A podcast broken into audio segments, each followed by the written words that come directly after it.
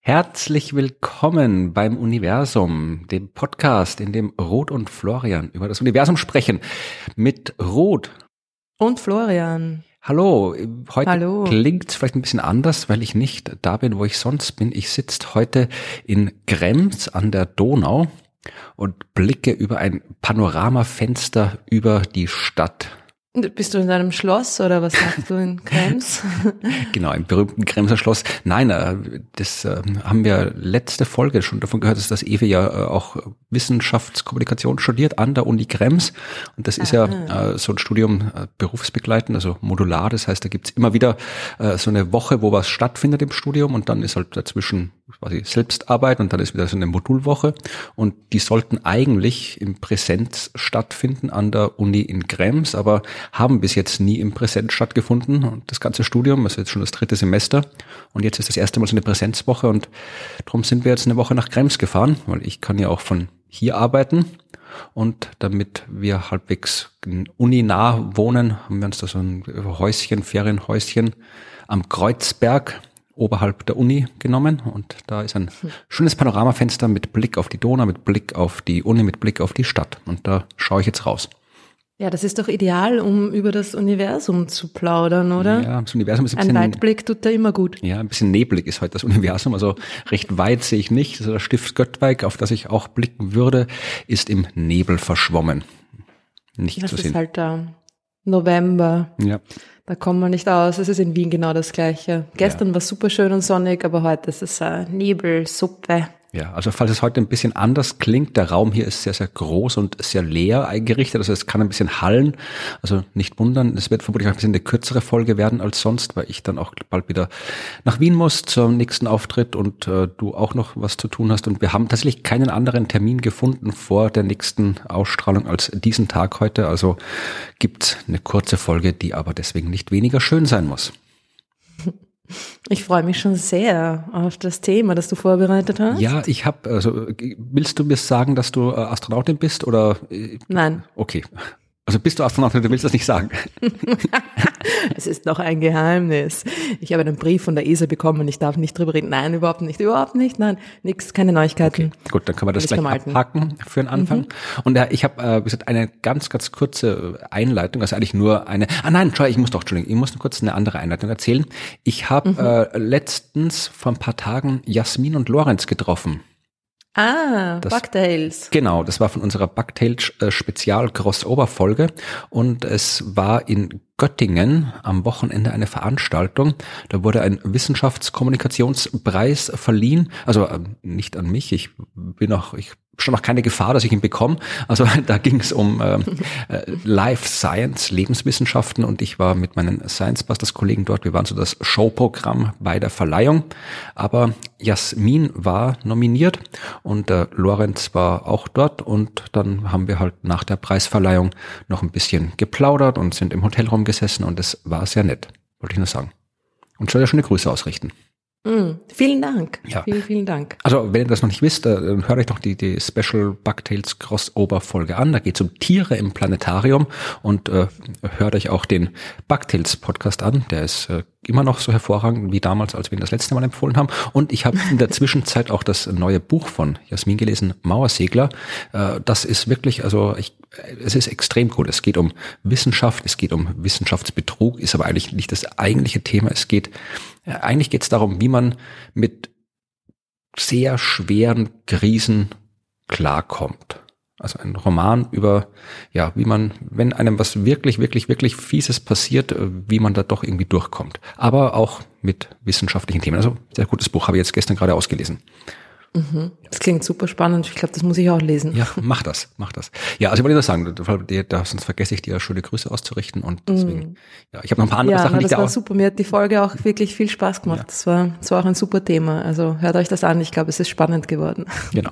Also ja, die habe ich getroffen und das war sehr nett. Ich habe auch den Hund getroffen, also einen der Hunde, der war auch sehr lieb und äh, auch so, ich weiß nicht genau, welche Rasse das war, so, so ähnlich wie äh, die der Hund von äh, Helmut, unserem Science Busters Kollegen Woody, der Wissenschaftshund und Und äh, ja, Lux war, glaube ich, so, das ist der Hund von Jasmin. Ich glaube, der ist, der war genauso doof wie Woody. Also extrem lieb. Ich wollte also, gerade sagen, Woody, der Wissenschaftshund, ist jetzt eine beschönigende Bezeichnung. Ja, also es ist sowohl der Hund von Jasmin als auch der Hund von Helmut, der auch immer ab und zu bei den Science Buster Shows äh, im Fernsehen mit auftritt, ist der, der liebsten Hunde, die ich kenne, aber halt auch sehr, sehr dumm. Sie sind halt einfach aufs Schnellsein gezüchtet worden. Das sind ja. diese Laufhunde. Ja. Whippets heißen. Genau, ja. Ja. Mhm. War übrigens gestern im Fernsehen. Gestern war Folge 100 des Sidebusters im Fernsehen.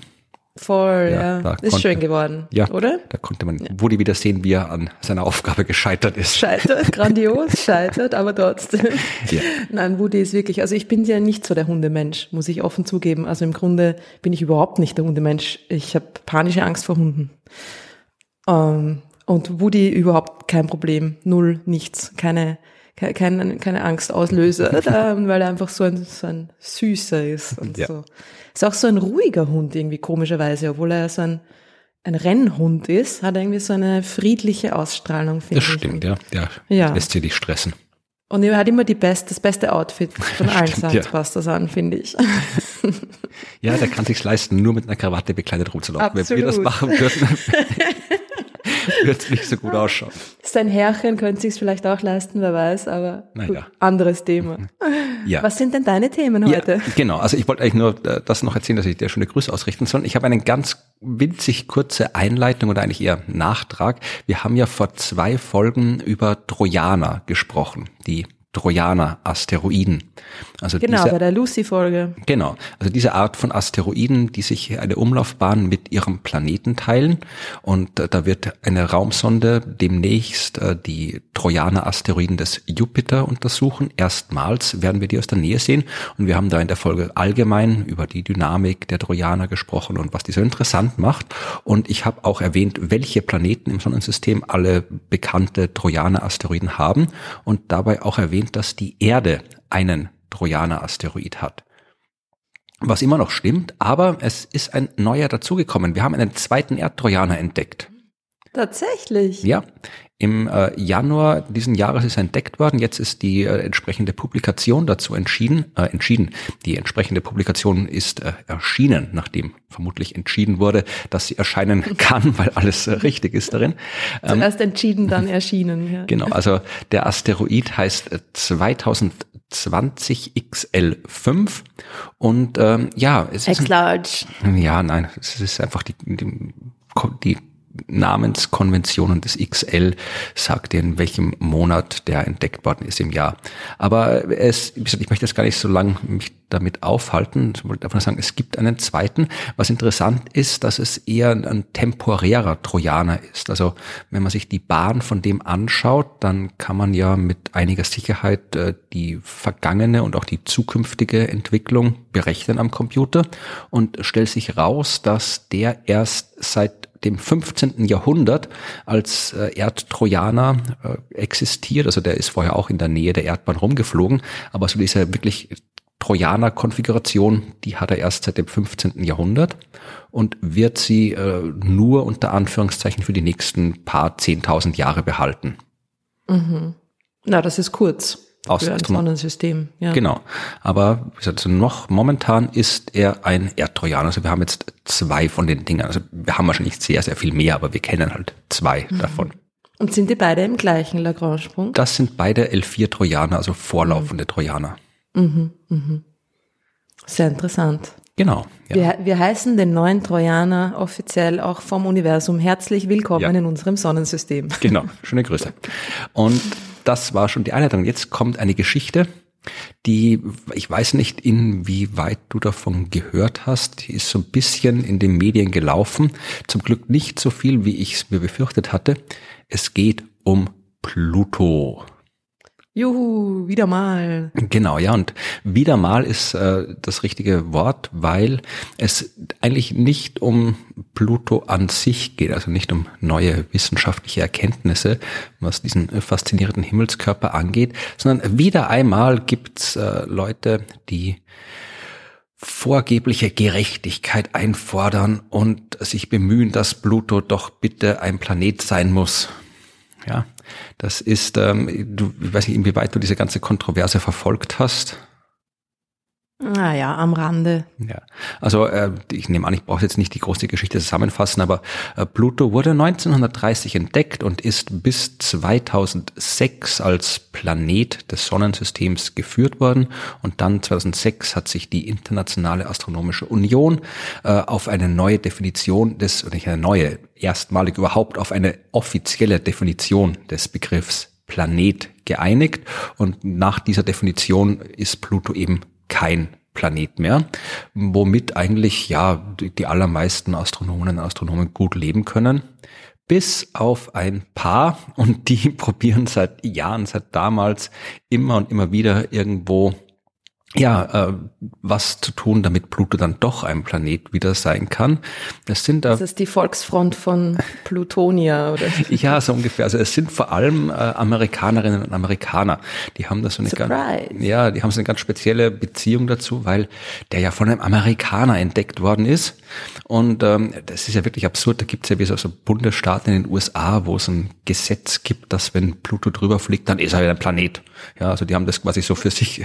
Ich vergesse immer, ob es Idaho war oder ein anderer mit I, einer mit dieser, einer, einer mit I war es. Ich glaube, es war Idaho. Bin mir nicht ganz sicher. Und die haben beschlossen, wenn Pluto bei uns ist er ein Planet. Also wenn er da drüber fliegt, ist er ein Planet. Zumindest für die Leute in Idaho oder dem anderen Bundesstaat mit I. Und ja, also ich bin da, wer meine Arbeit ein bisschen verfolgt, der weiß, dass ich da kein großer Fan davon bin, der Pluto per Zwang zum Planet zu machen und bin auch kein großer Fan von diesen ganzen, ja, wie ich ein Kind war, war Pluto noch ein Planet und deswegen muss Pluto noch ein Planet sein und Gerechtigkeit. Bist du jemand, der so ist? Wir haben das gar nicht geklärt. Hätten wir erklärt, bevor wir diesen Podcast gestartet haben. Gehörst du zur Pluto muss ein Planet sein Fraktion? Drum bin ich so ruhig die ganze Zeit. Nein, nein, überhaupt nicht. Das ist, das mir, geht mir ehrlich gesagt vollkommen am A vorbei. Nein, nein, ich finde es eigentlich gut, dass er kein Planet mehr ist, weil er halt einfach wirklich nicht reinpasst. Und solange er noch ein Planet war, war, war es mir auch recht. Also ich habe keine, keine starken Gefühle hm. da in die Richtung ja. gehend. Ja. Das ist eh die, die beste beste Einstellung zu dem Ganzen. Also äh, einmal kurz, vielleicht wirklich für, wer sollte es jemand noch nicht mitbekommen haben, äh, warum kommt man überhaupt auf die Idee zu sagen, Pluto ist kein Planet? Ja, also äh, Pluto ist der, damals war er der äußerste Planet des Sonnensystems, also Merkur, Venus, Erde, Mars, Jupiter, Saturn, Uranus, Neptun. Das ist die Reihenfolge, Abstand zur Sonne und dann hinten dran kam noch Pluto und das hat wirklich nicht reingepasst. Ja, also die, es waren so die, die Gesteinsplaneten mit fester Oberfläche, eher klein, Merkur, Venus, Erde, Mars waren nah an der Sonne dran und weiter hinten Jupiter, Saturn, Uranus, Neptun, die großen Planeten, Gasplaneten ohne feste Oberfläche und das ist auch durchaus sinnvoll dass das so ist, weil äh, nach allem, was wir über die Entstehung von Planeten wissen, ist es absolut natürlich, dass sich diese Ordnung einstellt, dass die Gasplaneten weiter draußen sind, die kleinen Planeten näher dran. Da gibt es äh, solide physikalische, astronomische Gründe, warum ein Sonnensystem so entsteht. Und dann ist halt draußen dieser Winzling ja, gesessen, Pluto, kleiner als alle anderen Planeten, mit einer Umlaufbahn, die sich deutlich von den anderen Planeten unterschieden hat. Also der hat nie so ganz reingepasst.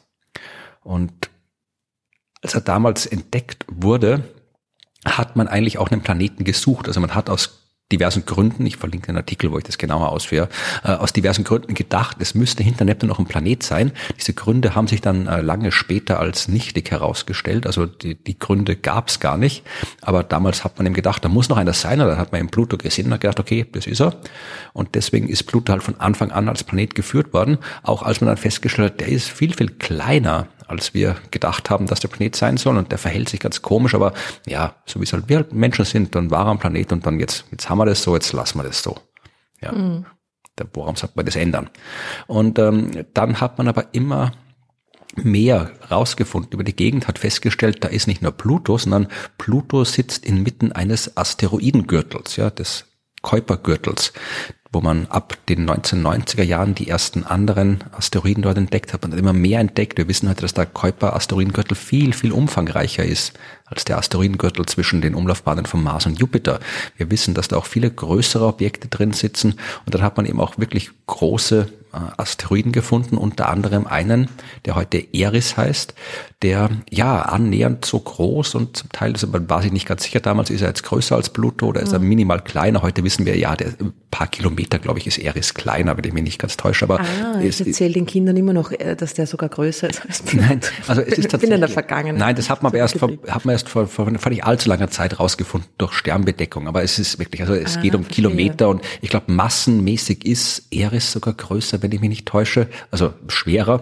Also man kann sie im Wesentlichen als gleich groß mm, bezeichnen. Verstehe. Macht man nichts falsch. Ich habe noch eine Frage. Bitte eigentlich, die mir gerade eingefallen ist und die ich mir schon oft gestellt habe und bis jetzt immer zu faul war, selber nachzuschauen. Was genau ist der Unterschied zwischen dem Kuiperbelt und der Ortschen Wolke? Ähm, ja, du stellst Fragen. Ähm, nein, also tatsächlich die, die Ortsche Wolke ist erstens viel, viel weiter weg. Also die Ortsche Wolke, da reden wir so über Abstände von so 100.000 astronomischen Einheiten Minimum. Ja, so alles so, mhm. so paar zehntausend bis ein paar hunderttausend astronomische Einheiten, also der hunderttausendfache Abstand zwischen Erde und Sonne, das ist so die Distanz der Ortschen Wolke. Der Kuiper, oder eigentlich heißt es offiziell Kuiper, habe ich auch mal lange recherchiert, bis ich das rausgefunden habe, ja. dass der Kerl mhm. sich Kuiper ausgesprochen hat, also der Kuiperbelt, ähm, nach dem äh, holländischen, amerikanischen Astronomen Gerard Kuiper.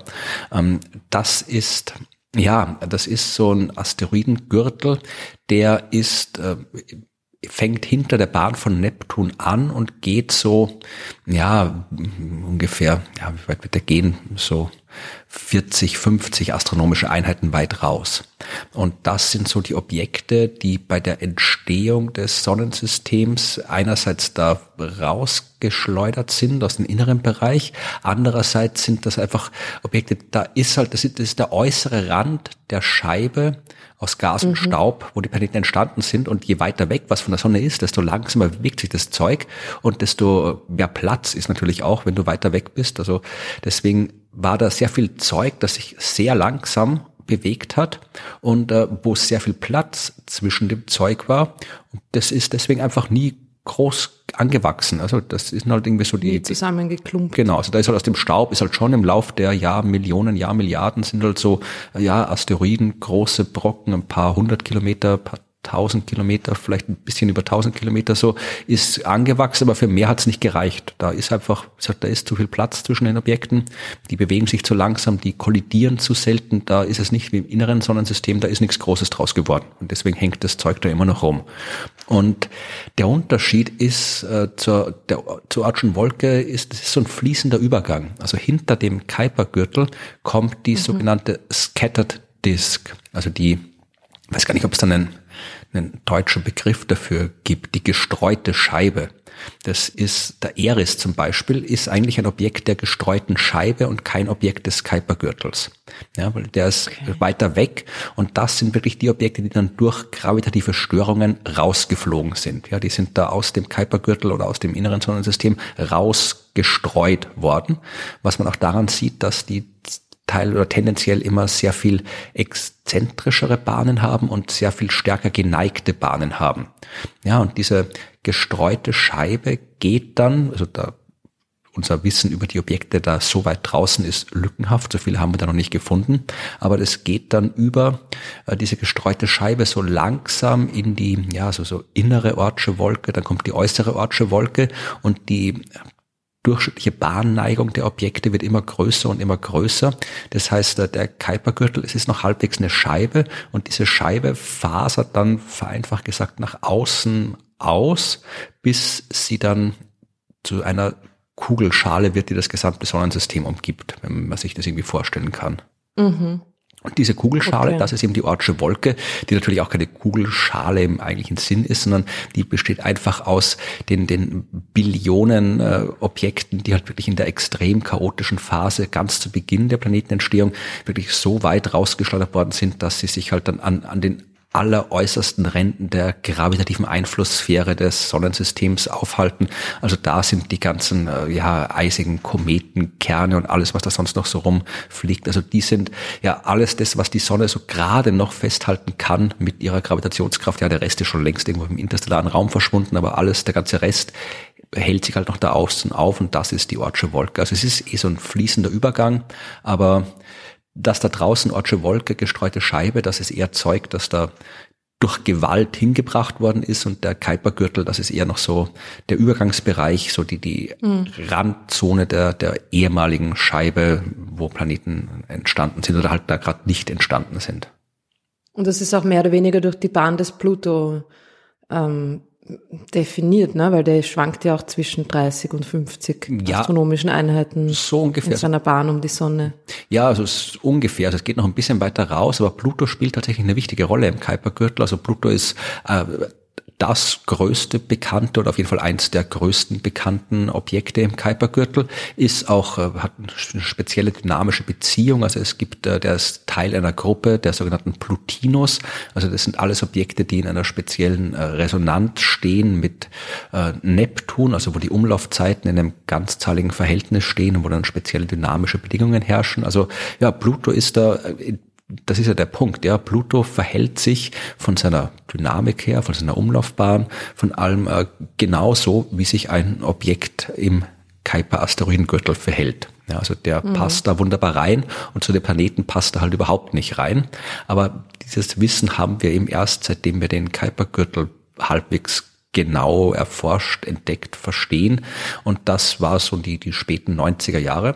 Und ja, dann hat man halt immer weitere größere Objekte da draußen gefunden und irgendwann hat sich die Frage gestellt, ja, was machen wir mit denen? Nennen wir die jetzt auch alle Planeten? Oder ja, sind das Asteroiden? Aber dann haben wir da einen ganzen Schwung Asteroiden, so wie Eris, so groß wie Pluto, der ein Planet ist. Und dann, ja, irgendwie, das war halt, ja, es war, das hat, war, hat ein bisschen genervt, diese, eher Unklarheit in der Klassifikation und darum hat man halt im Jahr 2006 eine neue, ich sag, das ist ja nicht eine neue. Es klingt aber so, als würde die IAU, die Standesvertretung der Astronomie, sich ständig irgendwie Definitionen ausdenken. Das tun wir eigentlich gar nicht. Also, dass man das Wort Planet offiziell definiert hat, das war eigentlich eine Ausnahme. Sowas kommt eigentlich nicht vor, dass man sich hinsetzt und sagt, das Wort heißt offiziell das und fertig. Ja, sondern mhm. da ging es wirklich darum, diesen Konflikt aufzulösen. Ja, was tun wir mit Eris, was tun wir mit Pluto? Wie klassifizieren wir die großen Himmelskörper da draußen? Ja, waren auch natürlich so ganz, ganz subjektive ähm, Elemente in der Entscheidung, weil irgendwer muss den Dingen den Namen geben und da wendet man dann jetzt die Regeln an nach der Asteroidenbenennung oder die für die Planetenbenennung. Ja, und natürlich ist es, wenn du jetzt drum entdeckst, ja, ist es wesentlich cooler, wenn du sagen kannst, du hast einen Planeten entdeckt, als du hast einen Asteroid entdeckt. Also cool ist beides. Ich hätte hätt gegen beides nix, aber es ist halt ein sehr viel exklusiverer Club, wenn du zu den Leuten gehörst, die Planeten mhm. entdeckt haben, weil das waren im Wesentlichen ja drei Leute. Das war Herschel, der hat Uranus entdeckt, dann bei Neptun kann man sich streiten, wer es entdeckt hat. Urbain Le Verrier, der war der Theoretiker, der vorhergesagt hat, dass es ihn gibt. Und ja, ähm, Johann Gottfried Galle in Berlin, der hat durchs Teleskop geschaut und ihn gesehen, wegen der Vorhersage. Also kann man beide nehmen, meinetwegen. Ja, und dann noch äh, Clyde Tombaugh, der Pluto entdeckt hat, also vier Leute. Das heißt, wenn sich da und, und die anderen vier sind schon alle tot. Ja, also du wärst dann quasi die einzig lebende Person, die einen Planeten entdeckt hat. Also das kann man schon verstehen, wenn Leute sagen, ich will lieber einen Planeten entdeckt haben, als einen äh, Asteroiden. Witzigerweise, der Typ, der Eris entdeckt hat, also dieses Objekt, das Eris, die Göttin von Streit und Zwietracht, sehr passend benannt. also die, die halt dann die, die Sau, die, die das, äh, diesen, dieser Konflikt nicht ausgelöst hat, aber akut gemacht hat. Ja, also äh, das war Mike Brown, amerikanischer Astronom, also nicht alleine, mit Kolleginnen und Kollegen natürlich, aber der war der Hauptforscher und der ist einer der ja gehört zu denen, die sehr, sehr ähm, stark dafür eintreten, dass eben Pluto, Eris und all die keine Planeten sind. Also gerade der eine, der wirklich sagen könnte, ich bin jetzt der, der einen Planeten entdeckt hat, der wollte es eigentlich gar nicht, dass die Dinger alle Planeten sind. Mhm. Ja, jedenfalls äh, hat man sich dann äh, bei der Konferenz der IAU im Jahr 2006 äh, diese neue Definition für das Wort Planet ausgedacht und die ist Mist, ja, da müssen wir gar nicht drüber reden, bevor das wieder jemand aus der Hörerschaft einwenden will. Also über die Umstände, wie diese Definition zustande gekommen ist, kann ich auch was verlinken in den Shownotes, aber ja, diese neue Definition, die ist, die ist nicht gut durchdacht, die hat ganz viele Lücken, also die hat alles, was eine Definition nicht haben soll. Sie ist Mist, aber äh, am Ende hat, hat sie eben besagt, dass Pluto kein Planet ist. Also Planeten sind nach dieser Definition alle Dinge, die die Sonne umkreisen und groß genug sind, ausreichend viel Masse haben, dass sie eben unter ihrer eigenen Gravitationskraft rund sind, ja, sphärisch sind. Ja, also Asteroiden, die kleinen Dinger, das sind so fliegende Geröllhaufen, die haben nicht genug Gravitationskraft, um sich irgendwie halbwegs zu einer ja, runden Form zusammenzuziehen. Die bleiben so, wie sie irgendwie zusammengeclasht sind, damals bei ihrer Entstehung. Aber die größeren Objekte, die müssen eben rund sein. Und, und das ist der Punkt, über den sich alle streiten, die dürfen nicht mit anderen Objekten auf ihrer Bahn sein.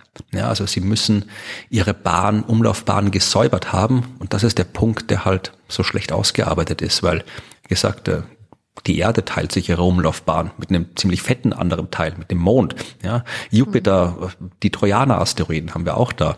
Die teilen sich auch die Umlaufbahn mit anderen Objekten. Deswegen kommt keiner auf die, die Idee zu sagen, Jupiter wäre kein Planet. Was eigentlich gemeint war mit diesem Umlaufbahn aufräumen, ist wieder die Entstehungsgeschichte. Ja, Pluto hat es nicht geschafft, ein echter großer Planet zu werden, eben weil ja die Planetenentstehung da aufgehört hat der ist nicht schnell genug gewachsen, da gab es nicht genug Kollisionen, weil ansonsten wäre der ganze andere Krempel in der Umlaufbahn ja entweder mit Pluto kollidiert, wäre von Plutos Gravitationskraft rausgeschleudert worden, aber das Zeug liegt halt einfach noch rum, da ist die Planetenentstehung nie zu Ende gegangen, wohingegen bei den anderen Planeten, den echten Planeten, die sind schnell genug, groß genug geworden und haben alles andere rausgeräumt aus ihrer Umlaufbahn, haben sich's einverleibt, bis halt auf äh, so Spezialfälle wie Monde oder halt wie resonante Asteroiden wie die Trojaner. Aber da gibt's Gründe, warum die immer noch da sind. Ja, und das ist halt alles nicht sehr genau äh, in der Definition enthalten, weswegen da immer drüber diskutiert wird. Aber Pluto ist auf jeden Fall kein Planet laut dieser Definition, womit, wie gesagt, eh die allermeisten gut leben können, bis auf eine kleine Gruppe amerikanischer Astronomen und Astronomen, die da was dagegen haben. Vor allem Alan Stern, das ist äh, der Hauptverantwortliche ja, für die New Horizons Mission. Und mhm. kann man vielleicht, ja, ich, ich probiere mal nachzuvollziehen, warum die so angefressen sind, dass Pluto kein Planet ist. Also der hat New Horizons geplant, äh, da war Pluto doch ein Planet und als New Horizons dann vorbeigeflogen ist, war Pluto kein Planet mehr. Was eigentlich wurscht sein sollte, weil geht ja nicht drum, was für ein Ding das jetzt irgendwie, ob es ein Planet ist oder ein Asteroid ist, sondern um das, was man lernt dort. Ja, und es waren ja fantastische Daten und Bilder, die wir von Pluto bekommen haben. Also es ist komplett wurscht, ob das jetzt Bilder von dem Planeten sind oder Bilder von einem großen Asteroiden, zumindest meiner Meinung nach. Aber aus irgendeinem Grund, ja, ist Alan Stern seit Jahren mit diversen Kolleginnen und Kollegen dabei, sich äh, Argumente auszudenken, warum Pluto weiterhin ein Planet ist. Früher waren es hauptsächlich Argumente der Form, Pluto ist sehr komplex und deswegen muss es ein Planet sein. Mhm. Was ich aber auch nicht ganz nachvollziehe. Er hat gesagt, ja, Pluto hat eine Atmosphäre und Pluto hat hier, hier äh, plattentektonische Dinge und Pluto hat irgendwie Gebirge und Pluto hat hier Methanzyklen und was weiß ich alles, ja. Und das ist so komplex und deswegen muss es ein Planet sein. Aber wenn man es, das habe ich nie nachvollziehen können, weil das übersetzt sich eigentlich nur in, wenn ein Drum ausreichend cool ist, spannend ist, dann nennen wir es Planet. Weil ausreichend komplex ist alles, wo du hinschaust im Sonnensystem. Ja, also Churyumov-Gerasimenko, der Komet, auf dem Rosetta gelandet ist, die Raumsonde der Europäischen Weltraumagentur, das war auch eine wahnsinnig spannende Mission. Und äh, dieser Komet hat sich als absurd komplex herausgestellt. Aber deswegen laufen wir nicht rum und sagen, das ist jetzt ein Planet, dieser Komet. Ja, also nur weil irgendwas komplex, alle Asteroiden, die wir aus der Nähe angeschaut haben, sind komplexe Welten. Ja, äh, Ceres, äh, der hat äh, Eisvulkanismus. Ja, aber dass ich dieses Argument nie nachvollziehen können, dass nur weil da komplexe planetologische Sachen ablaufen, man deswegen das als Planet bezeichnen muss, hat auch den Rest der Community nicht überzeugt, weswegen es jetzt eine neue Arbeit gibt. Die ist vor ein paar Tagen rausgekommen und jetzt hat man eine andere Taktik probiert, nämlich die Geschichte. Sie haben jetzt eine 68-seitige Arbeit verfasst und wow. darin äh, Unmengen Zitate von ja, Galilei angefangen bis in die Neuzeit, um historisch zu belegen, dass wir in der Astronomie das Wort Planet falsch verwenden. Ja, wir machen das alle falsch. Und Schuld ist die Astrologie und die Theologie. Und die Astronomen okay. natürlich, weil sie blöd genug sind. Also äh, ich, wie gesagt, ich verlinke das in den Shownotes, diesen Artikel. Ich möchte ihn jetzt nicht komplett nacherzählen, würde auch zu weit führen. Aber im Wesentlichen, also er heißt Moons are planets. Scientific Usefulness versus Cultural Teleology in the Taxonomy of Planetary Science. Also Monde sind Planeten, wissenschaftliche Wertigkeit, Brauchbarkeit versus kulturelle Teleologie in der Taxonomie der planetaren Wissenschaft. Klingt sehr fancy. Ja. Was, mich, was mich irritiert hat, ist, dass ähm, von den eins, zwei, drei, vier, fünf, sechs, sieben, acht Leuten, die es geschrieben haben, niemand dabei ist, wo zumindest in meiner Recherche nach, äh, dass das sind keine Wissenschaftshistoriker oder Historikerinnen, sondern alles nur amerikanische Planetologen. Also ähm, wenn ich schon so einen hier äh, wissenschaftshistorischen Artikel schreibe, dann hätte ich mir gedacht, dass da vielleicht der eine oder die andere dabei ist, die das auch tatsächlich Experten auf dem Gebiet sind, aber sind nicht. Was die tatsächlich die, ja, doch durchaus großen Behauptungen ein bisschen seltsam erscheinen ist. Sie schreiben da tatsächlich, dass sie äh, eine, eine Entdeckung gemacht haben, nämlich dass die Geschichte, die man sich allgemein über die kopernikanische Revolution erzählt und wie die kopernikanische Revolution das Konzept des, des Planetenbegriffs beeinflusst, falsch ist. Ja, also haben wir schon eine große historische Entdeckung gemacht und die führt dazu, dass Pluto wieder ein Planet sein muss. Okay, aber es wird schon in dem Artikel auch irgendwie ähm, ausgeführt, warum Sie dieser Meinung sind? Ja, ja, das ist dann, also es, es, es läuft wieder auf das hinaus, was ich eh schon gesagt habe. Ähm, Pluto ist komplex, deswegen Planet. Also wie gesagt, in, kurz zusammengefasst, ihre These lautet folgendermaßen. Als die Menschen ähm, angefangen haben, sich intensiv mit Astronomie zu beschäftigen, im modernen Sinn, also von Galilei im 17. Jahrhundert angefangen, hat man das Wort Planet äh, für alles Mögliche verwendet. Ja, Galilei hat, als er die Monde des Jupiters entdeckt hat, hat er sie Planeten genannt. Ja, der Mond selbst wurde als Planet bezeichnet. Später die Monde von äh, Saturn und die anderen Monde von Jupiter sind Planeten genannt worden. Äh, man hat die allerersten Asteroiden, die man gefunden hat, Planeten genannt. Also die Leute haben damals alles als Planet bezeichnet. Sie haben es durchaus klassifiziert. Also Monde zum Beispiel waren ja Nebenplaneten oder sekundäre Planeten. Die Erde war ein Hauptplanet, aber alles waren Planeten. Ja, also früher. Ja, die Sonne auch, ne? Die Sonne ganz früher auch, ja.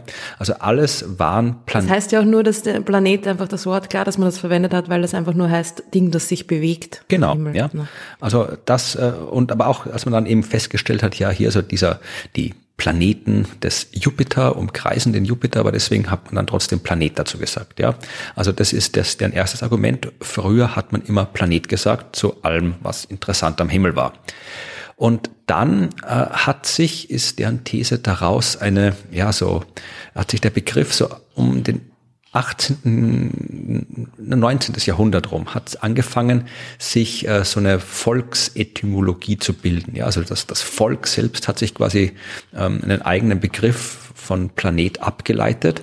Also jetzt nicht bewusst natürlich, sondern halt beeinflusst. Einerseits sagen sie durch Astrologie, ja, weil die Astrologie halt ähm, natürlich auch die ganzen Planeten verwendet für ihre Prognosen, aber äh, die Monde nicht im, zu den eigentlichen Planeten dazu gezählt hat, ja, was zumindest aus astrologischer Sinn, äh, aus astrologischer Sicht Sinn macht sofern irgendwas aus astrologischer Sicht Sinn macht.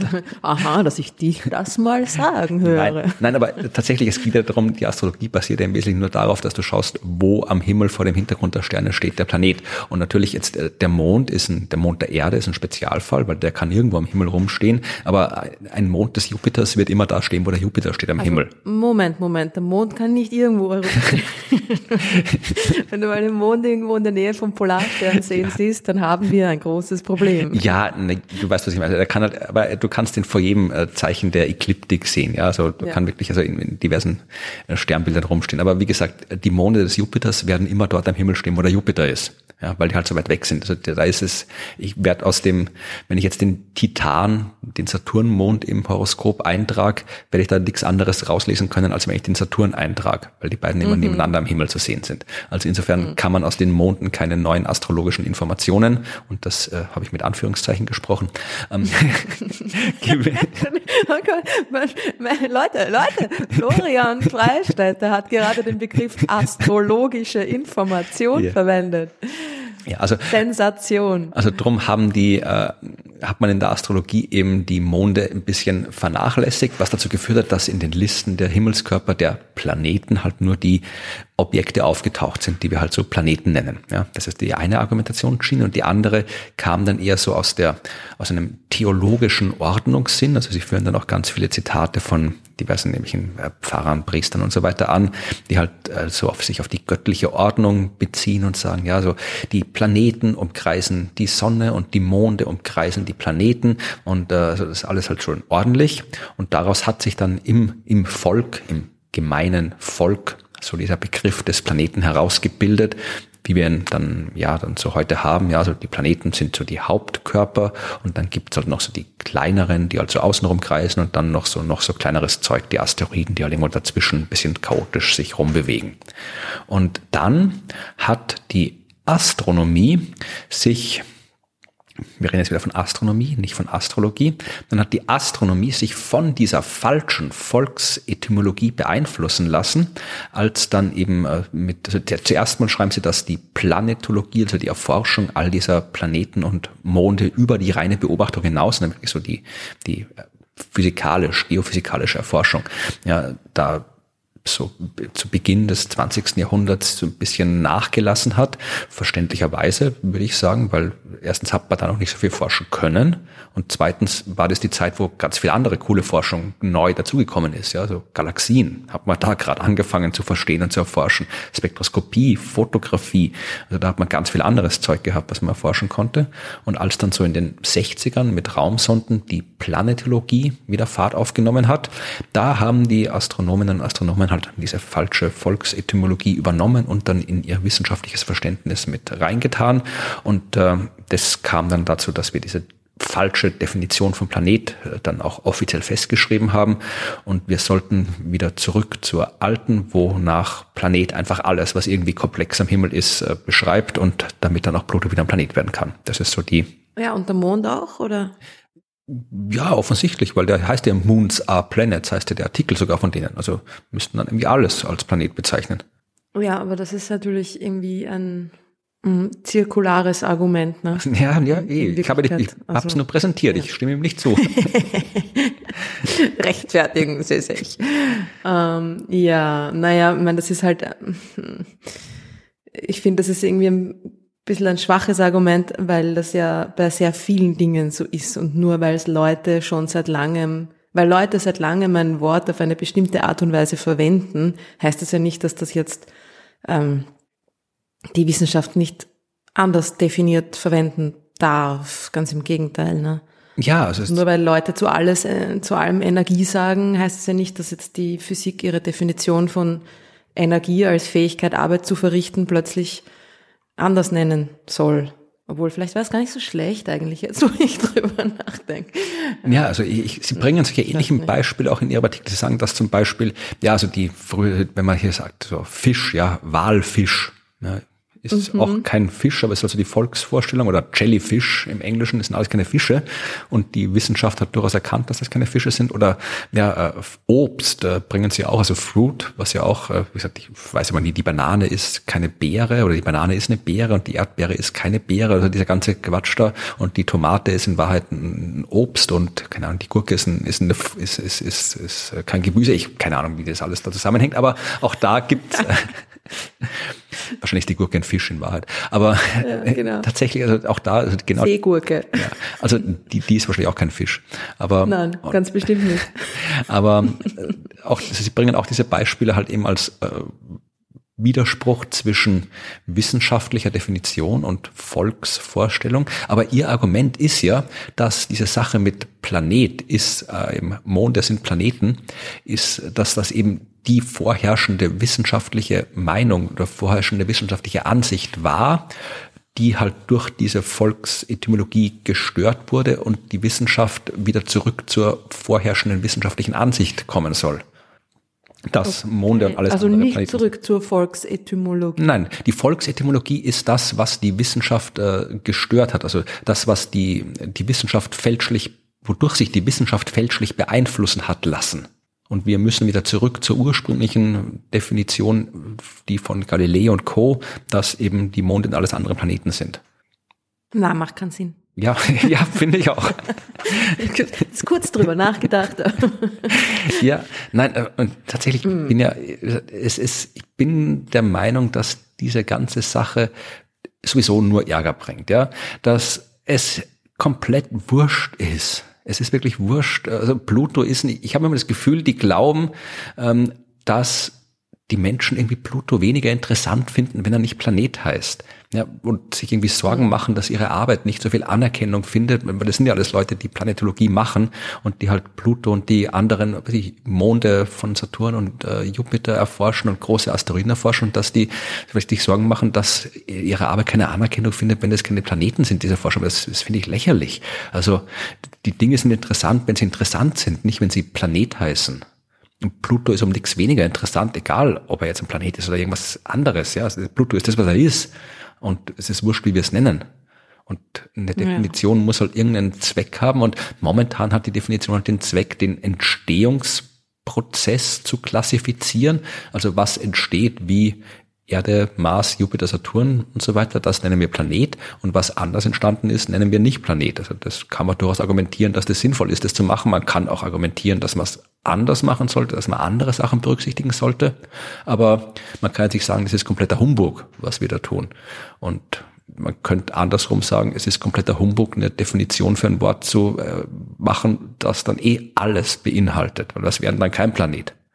Ja, und vor allem kommt man dann halt auch irgendwie früher oder später zu dem Schluss, dass eine Definition immer problematisch ist, ja? ja weil Dinge ja. einfach nicht so getrennt voneinander ohne Zusammenhang existieren, sondern äh, die meisten Dinge reihen sich in eine Art Kontinuum ein. Ja, nicht bei Sternen ja genauso, ja, wenn man sagt, okay, Stern muss Kernfusion betreiben, ist jetzt irgendwie die Deuterium, was auch immer, Fusion, die in manchen braunen Zwergen stattfindet, reicht das oder nicht? Ne? Und die strahlen Energie ab, zwar nur im Infraroten oder fast nur, Ding, ist das genug? Ne? Und, und äh, ja, man nennt sie dann halt braune Zwerge, hat dann äh, glücklicherweise das Wort Stern da irgendwie vermieden im Namen. Mhm. Aber ich meine, das ist bei sehr vielen Objekten, bei Zwerggalaxien. Wo ist der Unterschied zwischen einer kleinen Zwerggalaxie und einem großen Sternhaufen? Also gut, man kann sagen, ein Sternhaufen muss zu einer anderen Galaxie dazugehören, aber es gibt da wirklich von, es gibt Sternhaufen in der Milchstraße, die, die mehr Masse haben als, als manche kleine Zwerggalaxien, die da allein durch die Gegend fliegen. Ja. Und, hm, also es ist irgendwie, Dinge, Dinge sind nicht so einfach einteilbar in abgegrenzte Einheiten, wie wir das gerne hätten. Ja, das ist genau das Ding. Also du hast dir wirklich bei den, wenn wir jetzt allgemein Himmelskörper nehmen, das ist ein absolutes Kontinuum. Das fängt an bei Stern und dann geht's halt über die braunen Zwerge, die halt noch so bisschen fusionieren, aber nicht so, wie es die echten unter Anführungszeichen so, Sterne tun. Und dann gehen halt die braunen Zwerge irgendwann über in die Planeten. Und selbst da gab es ja auch Streitereien. Ja? Also in der Anfangszeit der Exoplanetenforschung haben auch Leute, da haben sie dann irgendwie, wo man nur die großen äh, Objekte entdecken konnte, aufgrund der technischen Möglichkeiten, da haben die dann auch irgendwie so ein Drum, ja, mit was ich 17, 18, 19 Jupitermassen gefunden und dann gab es Streitereien, haben die jetzt einen Planeten gefunden oder doch nur einen braunen Zwerg? Und natürlich war es damals sehr viel cooler, einen Planeten gefunden zu haben. Mhm. Also auch da kann ich mich erinnern, da war ich bei manchen solchen Diskussionen Sendungen live mit dabei, wo diskutiert wurde, ist das jetzt der, das erste Bild eines Planeten oder doch nur brauner Zwerg. Ja. Also auch da gab es die gleichen Streitereien. Ja, da kommen wir von den Gasplaneten, da kommen die Gesteinsplaneten, dann kommen irgendwann wird's noch kleiner, dann kommen die Dinge, die wir jetzt Asteroiden nennen. Und selbst da, was ist ein Asteroid? Also wenn wir jetzt irgendwie so ein, ja, 10 Meter großer Brocken, Asteroid, okay. Ähm, 5 Meter großer Brocken, auch noch Asteroid, 1 Meter, also das halb Meter ist ein Zentimeter großer Brocken, ein Asteroid. Ja, also da haben wir den Begriff Meteoroid dafür. Aber auch der ist nicht klar abgegrenzt. Und dann kommst du irgendwann ich zu Ich habe mich auch immer gefragt, ob Meteoroid etwas sein muss, was sich quasi schon nah an der Erde dran befindet, damit es dann angezogen wird und in der Erdatmosphäre verglühen kann oder ob das allgemein, wenn etwas ganz weit, ein, ein kleines Ding ganz weit von einem Planeten entfernt ist, ist es dann auch ein Meteoroid. Ja, ja da wird es ja noch komplizierter, weil Meteoroid sind ja, es ist ja ein Drum, das im Weltall rumfliegt. Wenn es leuchtet in der Atmosphäre, ist es ein Meteor und wenn es mm. unten aufkommt, ist es ein Meteoroid ohne zweites O und mit T hinten dran. Ja, also Meteoroid und Meteorit. Da hat sich auch wieder irgendwie, weiß ich, was wir uns dabei gedacht haben, das so zu benennen, den Quatsch, aber das ist halt irgendwie dieses ganze historisch gewachsene Klumpert. Ja? Also wenn man diese, diese ganzen Begriffe, das gibt ja überall in der Astronomie. Ding, Leute benennen einfach etwas, was sie sehen am Himmel, was sie zum ersten Mal sehen oder glauben zum ersten Mal zu sehen. Ja, so zum Thema planetarischer Nebel. Ha, das sieht aus wie der Planet Uranus, den ich entdeckt mhm. habe. Darum nenne ich dieses Ding planetarischer Nebel. Hat nichts mit Planeten zu tun und ähm, ja, ist ein explodierter Stern. Und dann kommt halt dieser Name daher oder Nova, neuer Stern, Supernova, superneuer Stern, nein, alter Stern, ähm, gestorbener Stern und so. Ja. Und dann hast du irgendwie diese ganzen Begriffe, die sich irgendjemand irgendwann ausgedacht hat, die Dinge benennen, die dann teilweise das gleiche sind oder nur ganz, ganz wenig unterschiedlich und dann will halt jeder an seinem Begriff da irgendwie festhalten und ähm, ich hab's erfunden. Ja. ja Kindisch, ne? Eh, und wenn wir noch das Kontinuum gehen wir so kurz zu Ende, dann haben wir halt die, die Staubkörnchen der Meteoroiden, dann irgendwann sind die Staubkörnchen so klein, dass man sie vielleicht Moleküle nennt und dann sind wir bei den einzelnen Atomen vom mittelsten lang Gas. Also wirklich vom einzelnen Atom bis zum 1000 Sonnenmassen Stern kannst nirgendwo eine Linie durchziehen und sagen, da ist das und da ist das. Ja, also das. Ich glaube nicht, dass es 1000 Sonnenmassen Sterne gibt, Florian. Nicht? Ach, das, also du bist schon engstirnig. Vielleicht gab es die ganz ja. früh im Universum. Nehmen wir ein paar hundert gehen schon, oder? Das irgendwie eine, die ersten Sterne, die wir jetzt bald mit dem James Webb Teleskop ähm, bei ihrer, bei ihrer Entstehung beobachten können werden. Vielleicht sind das solche Riesensterne. Aber die Biologie hat es doch auch geschafft. Die haben auch nicht irgendwie Vögel und keine Vögel, sondern die haben da ja auch irgendwie, irgendwie, irgendwie Zwergvögel. Nein, aber die haben halt irgendwie Familien, Gattungen, Arten, Unterarten und so weiter. Die haben das ja auch irgendwie festgestellt mit einer so einer binären Klassifikation, kommen wir nicht durch. Ja, aber ich bin mir auch sicher, es gibt in der Biologie genau die gleichen Streitigkeiten, ja, wo dann Leute sagen, ist das jetzt ein X oder ein Y oder ein was auch immer. Ja, ah, eh, aber die, aber die sind zumindest halt über das Vogel, Nicht-Vogelstadium hinaus. Wir haben Planet und Nicht-Planet, also wir bräuchten auch ein die paar sind Zwischenstufen. Ein bisschen weiter und haben schon wesentlich mehr Boxen, in die sie Dinge einteilen können. Eh. Aber es gibt sicher die gleichen äh, Diskussionen, das kann ich mir gut vorstellen. Aber genauso wie diese ganze, so hier, so die, diese ganze typische äh, biologische Nomenklatur, ja, also wenn ich hier so Homo sapiens, ja, das sind ja, da haben wir schon, mal zwei Begriffe, da kann man irgendwie so Planet, also eh, so im Prinzip so wie, wie Planet und Zwergplanet, nur halt ein bisschen ausgeklügelter, ja. Dass man einfach sagen, wir haben halt, es gibt halt, Himmelskörper können verschiedene Eigenschaften haben, ja. Ein Himmelskörper kann von selbst leuchten, wie ein Stern. Ein Himmelskörper kann auch irgendwie äh, einen anderen umkreisen, so wie es ein Mond tut oder wie es ein Planet tut. Ja, ein Planet umkreist die Sonne, ein Mond umkreist den Planet. Also ein Himmelskörper kann äh, eine resonante Umlaufbahn haben oder nicht. Und das, das theoretisch könnte man sich doch einfach auch eine Nomenklatur ausdenken, die das alles berücksichtigt. Genau, dann hat man eine neue Boxeneinteilung, dann müssen sich alle die neuen Namen merken, jeder ist verwirrt und dann findet man irgendwas, was da auch nicht reinpasst. Ja, eh, aber es ist dann. Dann hat man wieder das gleiche Problem wie vorher. Aber so, vielleicht kann ich es über, über Raumschiff Enterprise schmackhafter machen, ja?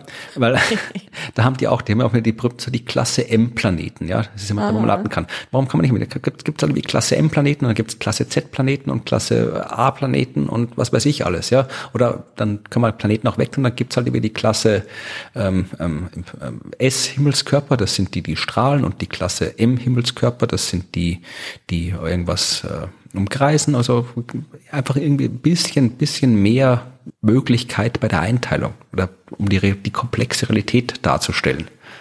Wäre ganz praktisch. Ja. Oder wir, wir lassen es einfach komplett bleiben und äh, sollen die Leute es nennen, wie sie wollen. Und ist uns doch wurscht. Nein, aber weil es geht ja wirklich darum, es geht ja nicht darum, ob Pluto ein Planet ist oder nicht, sondern es geht darum, was Pluto ist, ja, also was wir über diesen Himmelskörper lernen können und was wir daraus lernen können, wenn wir Pluto untersuchen. Um das geht's, ja, was uns Pluto sagt über die Entstehung des Sonnensystems, über die Bedingungen im äußeren Sonnensystem, über die Vergangenheit des äußeren Sonnensystems. Also das ist das, was interessant ist und nicht, ob das Teil jetzt ein Planet ist oder nicht. Das ist komplett wurscht. Ja. ja. Also insofern. Es lenkt ab, diese Diskussion eigentlich von dem, was wirklich wichtig ist. Ganz genau. Oder spannend und aufregend und. Ja, deswegen wundert es mich, dass gerade die, die halt da Pluto erforschen, also Alan Stern und so weiter, das sind ja genau die, die diese ganze fantastische Forschung über Pluto machen, dass die ständig mhm. ablenken davon mit ihrem Quatsch, dass Pluto wieder ein Planet sein muss. Ja.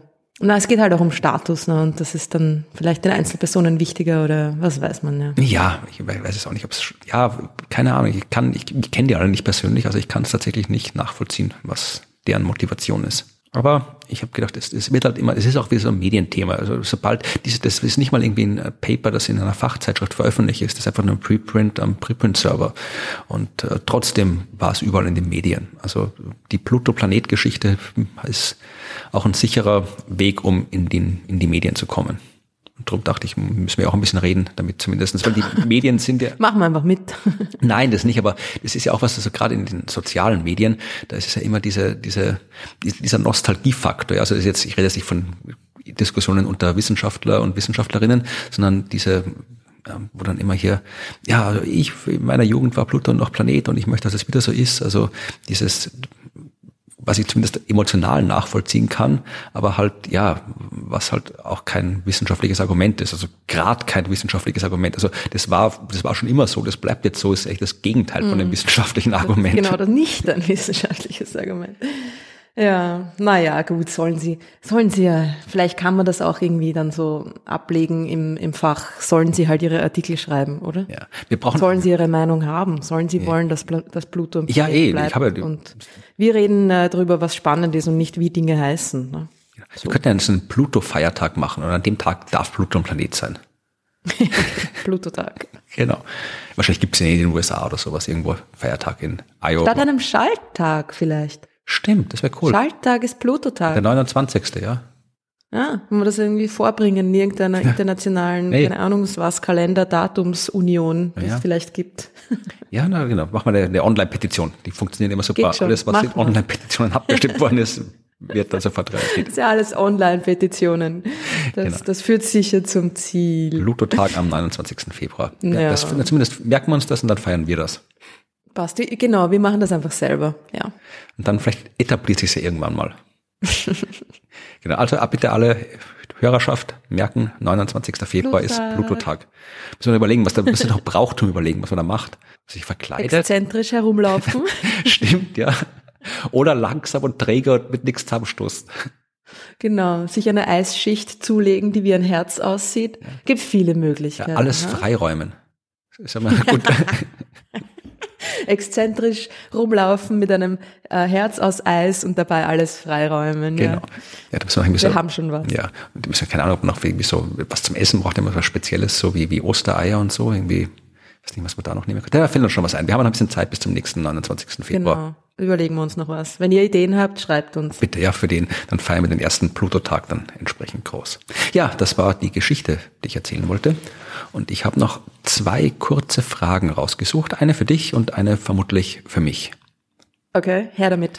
Die erste für dich ist von Nikolai, 13 Jahre mhm. alt. Und der fragt sich, oder dich in dem Fall, gäbe es irgendeinen Unterschied, wenn die Erde in einer kleineren Galaxie wäre?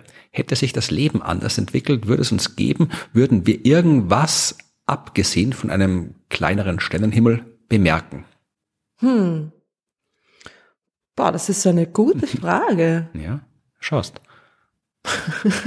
es ist so, dass die, ähm, also das Einzige, was man da jetzt quasi auf die Schnelle einschaltet, dass ein Unterschied, der für uns relevant sein könnte, ist, dass ähm, äh, in vielen kleineren Galaxien dann nicht so viele oder weniger, sagen wir mal, weniger schwere Elemente sich befinden. Also da gibt es ein bisschen einen Zusammenhang zwischen der, der Häufigkeit von diesen schweren Elementen, aus denen wir ja bestehen, aus denen Leben besteht, äh, und, der, und der Masse ähm, einer Galaxie quasi.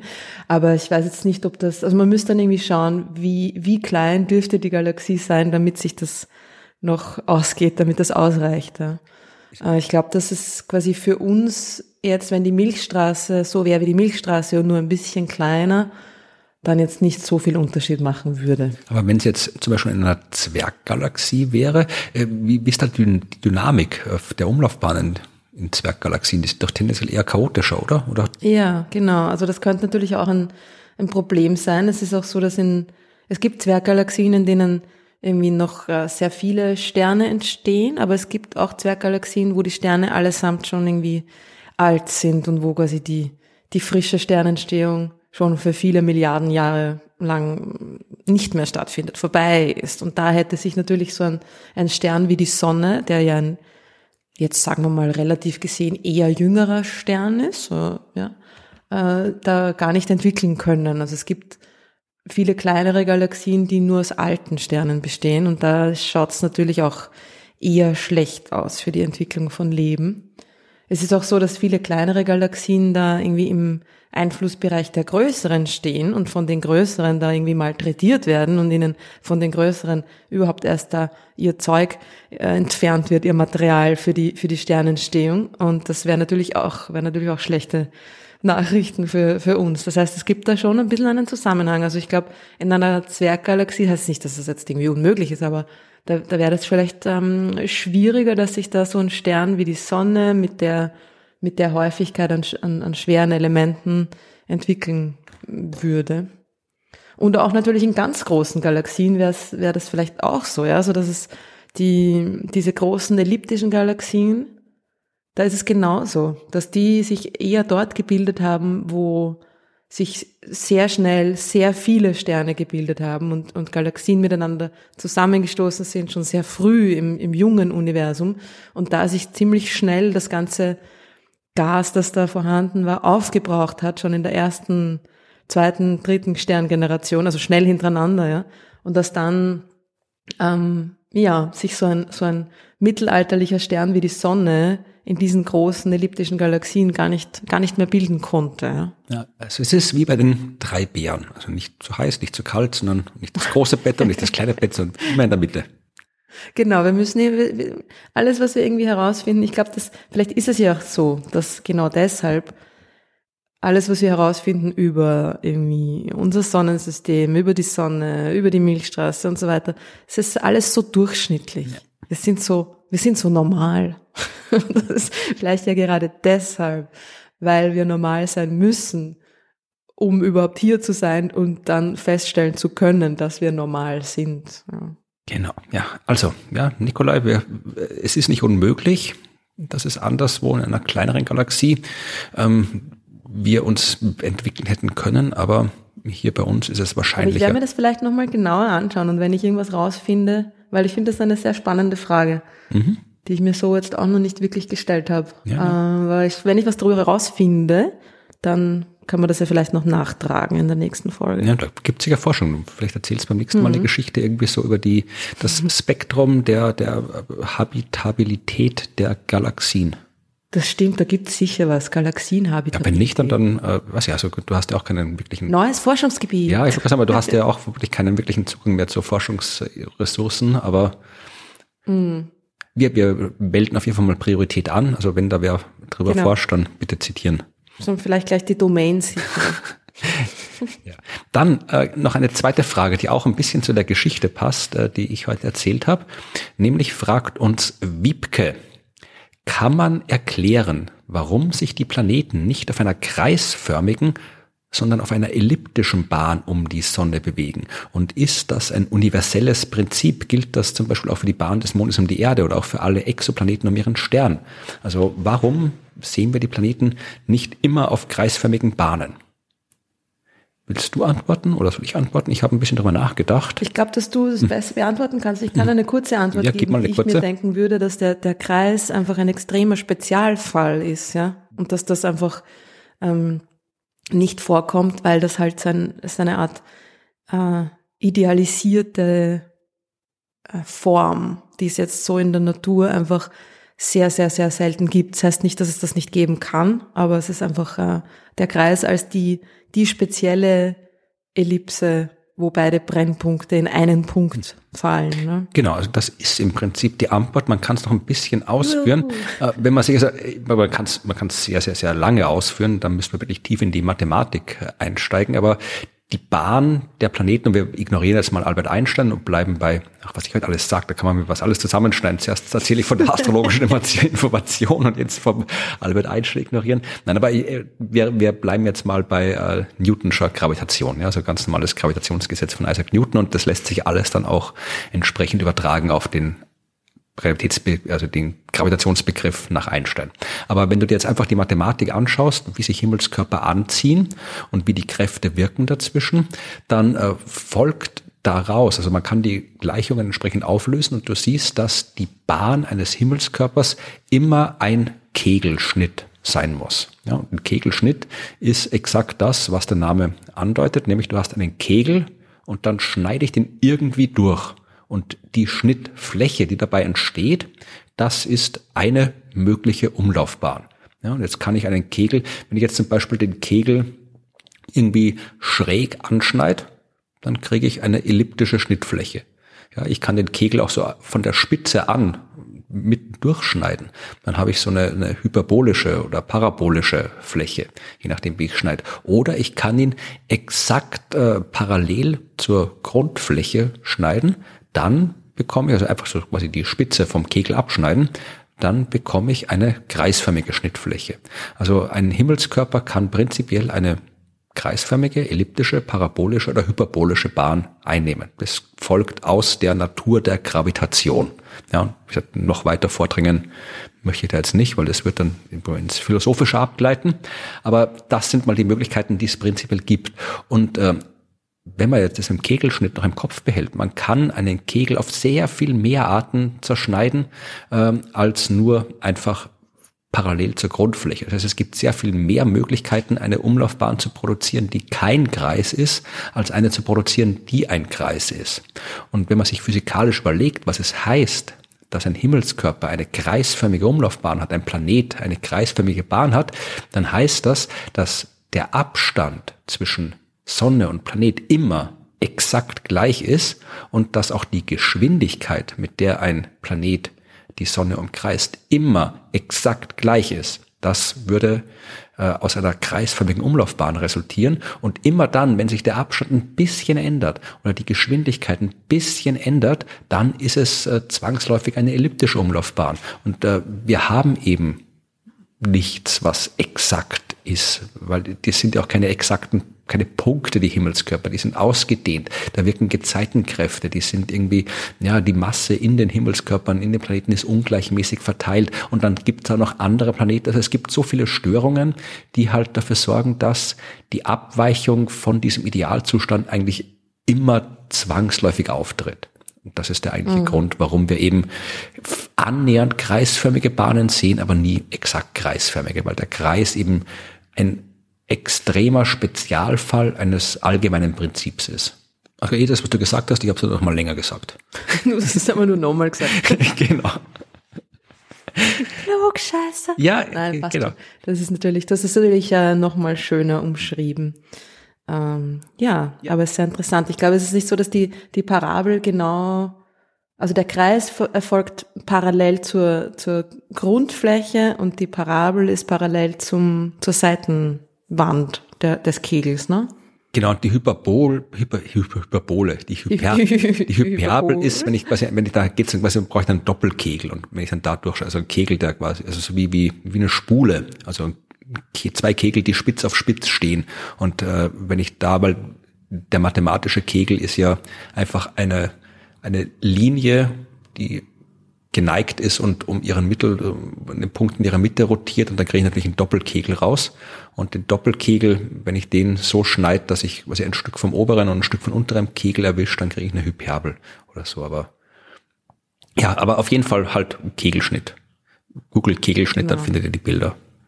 Hab wahrscheinlich auch in der Schule gelernt, oder? Lernt man das in der Schule? Na sicher, aber halt urlangweilig. ja, eh. Weil man irgendwie dann in der Schule schon irgendwie sagen wird, hey, und das ist, wie sich Dinge im Weltraum bewegen. Ja, immer Kegelschnitte, ist urcool. Ähm, ja. Na gut, hätten wir das auch erledigt. Ja, super, danke für die Fragen. Ja, vielen Dank. Und wenn ihr auch Fragen zwei, habt. Zwei sehr gute Fragen, ja. ja.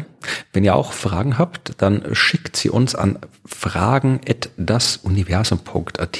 Und bitte, äh, äh, bitte, äh, nein, ich brauche nicht sagen, bitte, aber äh, wir kriegen so, so, so viele Fragen über schwarze Löcher. Fragt uns doch auch mal über andere Sachen was. Also wenn ihr Fragen was über schwarze Löcher habt, dann schickt uns halt die Fragen über schwarze Löcher, aber wir sind halt nicht so die Experten für schwarze Löcher drum. Äh, Fragt uns bitte nicht, was in einem schwarzen Loch vor sich geht. Wir wissen es nicht. Nein, also das ist das Problem. Also warum, warum dann diese Fragen dann oft länger rumliegen und nicht beantwortet werden, weil ja wir nicht Bescheid wissen über alles, was schwarze Löcher angeht. Also irgendwann, ich probiere mal eine Person aufzutreiben, die sich wirklich gut mit schwarzen Löchern auskennt. Ich kenne da eben ein paar. Vielleicht kann man die mal einladen äh, für eine Spezialfolge und dann gebe ich da einfach die die die ganzen E-Mails und dann lassen wir die reden. Eine Stunde oder zwei. Mal schauen. Gute Idee. Ja, aber gesagt, nein, schreibt uns alles, was ihr wissen wollt, auch über schwarze Löcher. Also da kann man natürlich auch was sagen. Aber ja, also es gibt noch mehr in der Astronomie als schwarze Löcher, obwohl die natürlich schon sehr cool sind. Aber ja, was auch immer ihr fragen wollt, an fragen.dasuniversum.at und sonstige Kommentare an hello at dasuniversum.at oder über andere Kanäle. Ihr findet schon eine Möglichkeit, uns zu kontaktieren, wenn ihr uns kontaktieren wollt.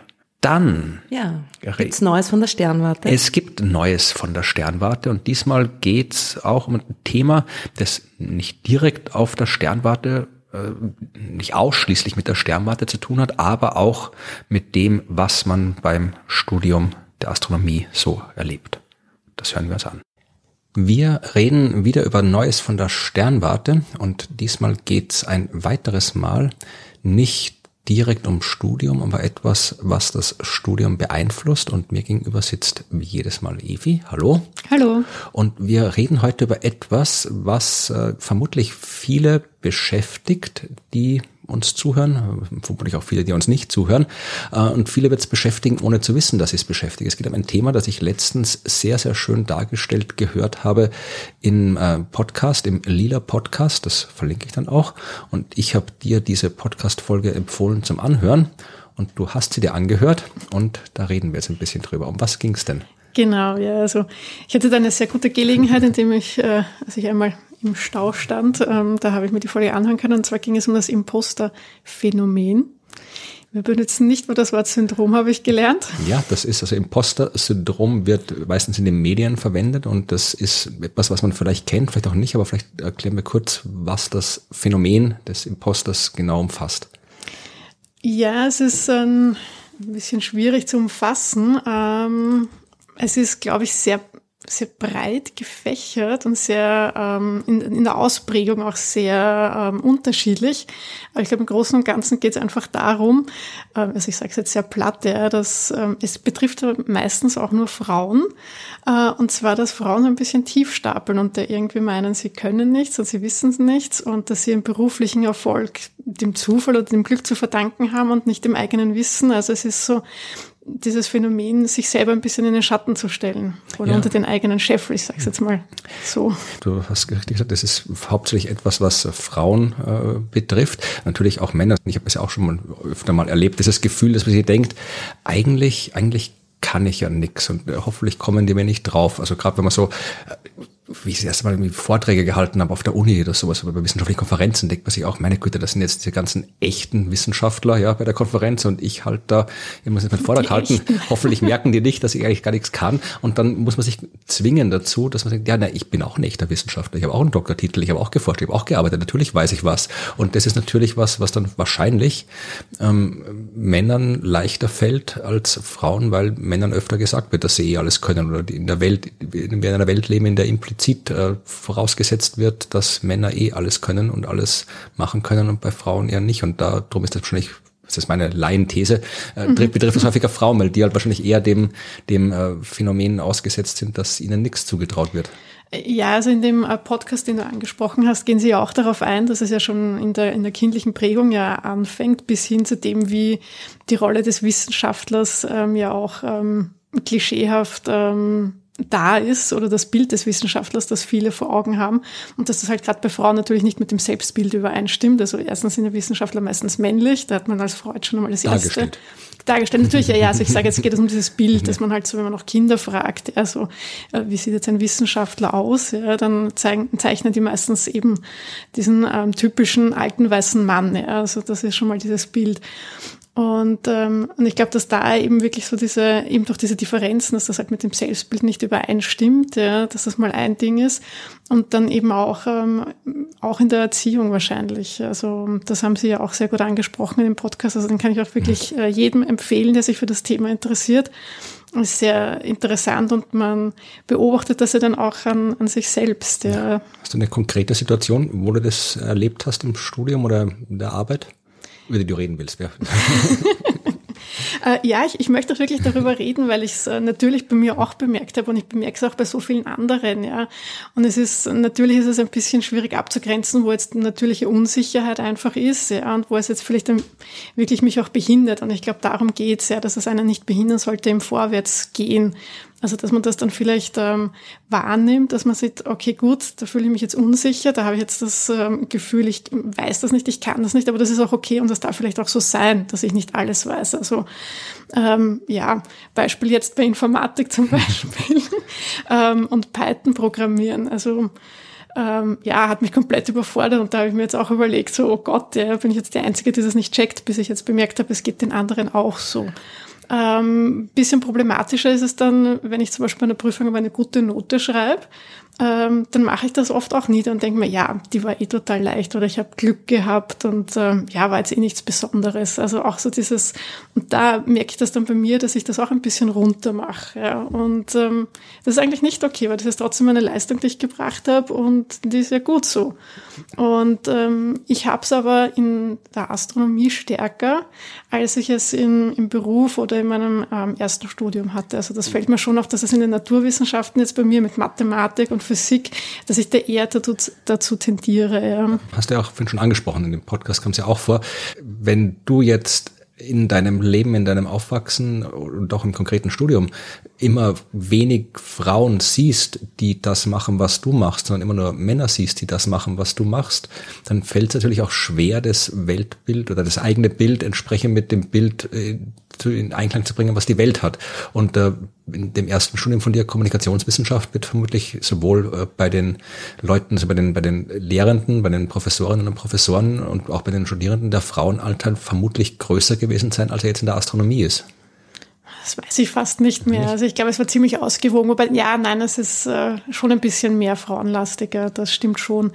Wobei ich ja also, also überrascht war, wie ich begonnen habe, Astronomie zu studieren, ähm, wie hoch der Anteil an äh, Studentinnen ist tatsächlich. Also gerade, ich, ich denke so im ersten Teil vom Studium, auch dieses DEOP, ähm, also diese Einführungsvorlesungen, da ist der Frauenanteil tatsächlich sehr hoch. Ja, ich probiere zu meiner Zeit war, ist jetzt nicht so lange her, aber da waren auch viele Frauen, mit denen ich gemeinsam studiert habe und ich gekannt habe natürlich. Ich weiß jetzt gerade nicht, mhm. ob es gleich viel war oder nicht, aber das Problem war, äh, es war tatsächlich zu meiner Zeit gab es äh, zwei Professorinnen, die haben aber eher so, die waren so ein bisschen so am Rande des Ganzen und der ganze Rest, die ganze Forschung, die mit dem zu tun hat, das waren alles Männer. Also ich habe da keine einzige, ich habe nicht keine einzige Vorlesung, bis auf eine Mathe-Vorlesung, äh, glaube ich, keine Vorlesung bei einer Frau gemacht in meinem Studium. Das wollte ich gerade noch ergänzen, dass es zwar ähm, im, beim Studentenbereich ähm, ein sehr guter Frauenanteil da ist, aber wenn es dann eben weiter rauf geht, ähm, bei den Professoren ist, ist es nach wie vor so, dass, dass das alles Männer sind. Also diese Rollenbilder fehlen tatsächlich.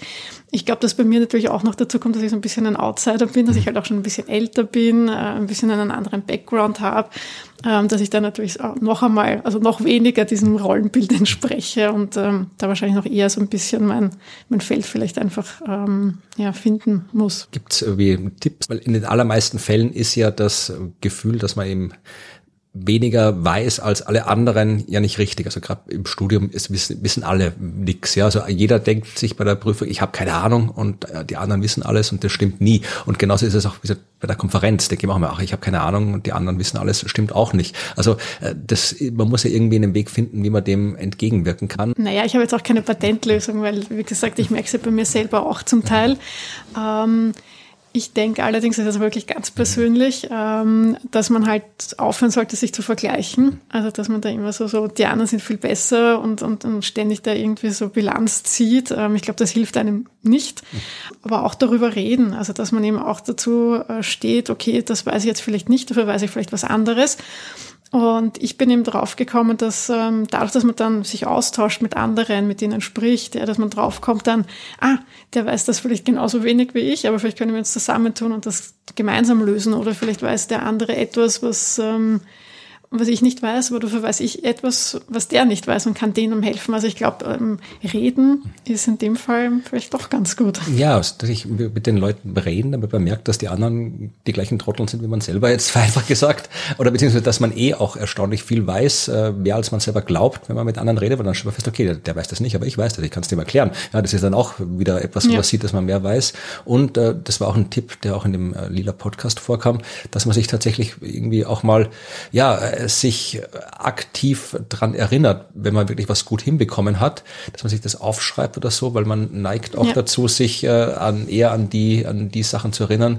Ja, man, man, wenn es einem dann schlecht geht, äh, dann oder man Zweifel hat, dann erinnert man sich an Situationen, wo es einem früher schlecht gegangen ist, aber früher gezweifelt hat, aber nicht an die, wo es einem gut gegangen ist. Und wenn man das irgendwo aufgeschrieben hat, dann hilft es einem vielleicht. Also ja, das auf jeden Fall und ähm, genauso gut aber auch zu hören, wenn, wenn dann dieses Imposter-Phänomen auch wieder zuschlägt. Also wenn man dann merkt, oh, da habe ich jetzt wieder diesen Gedanken, wo ich mich da jetzt ähm, entschuldige oder selber schlecht mache, wo es jetzt äh, nicht angebracht ist, dass man das auch bemerkt. Also wenn, wenn man dann wieder in diese Situation kommt, ähm, dass man sich dem auch bewusst wird und das dann vielleicht abschaltet und dann ja. sagt, okay, das passt jetzt eigentlich nicht. Ja, also hey, es ist halt, es ist wirklich, also es kann, es kann einen sehr zurückhalten und gerade die Frauen hält sehr zurück.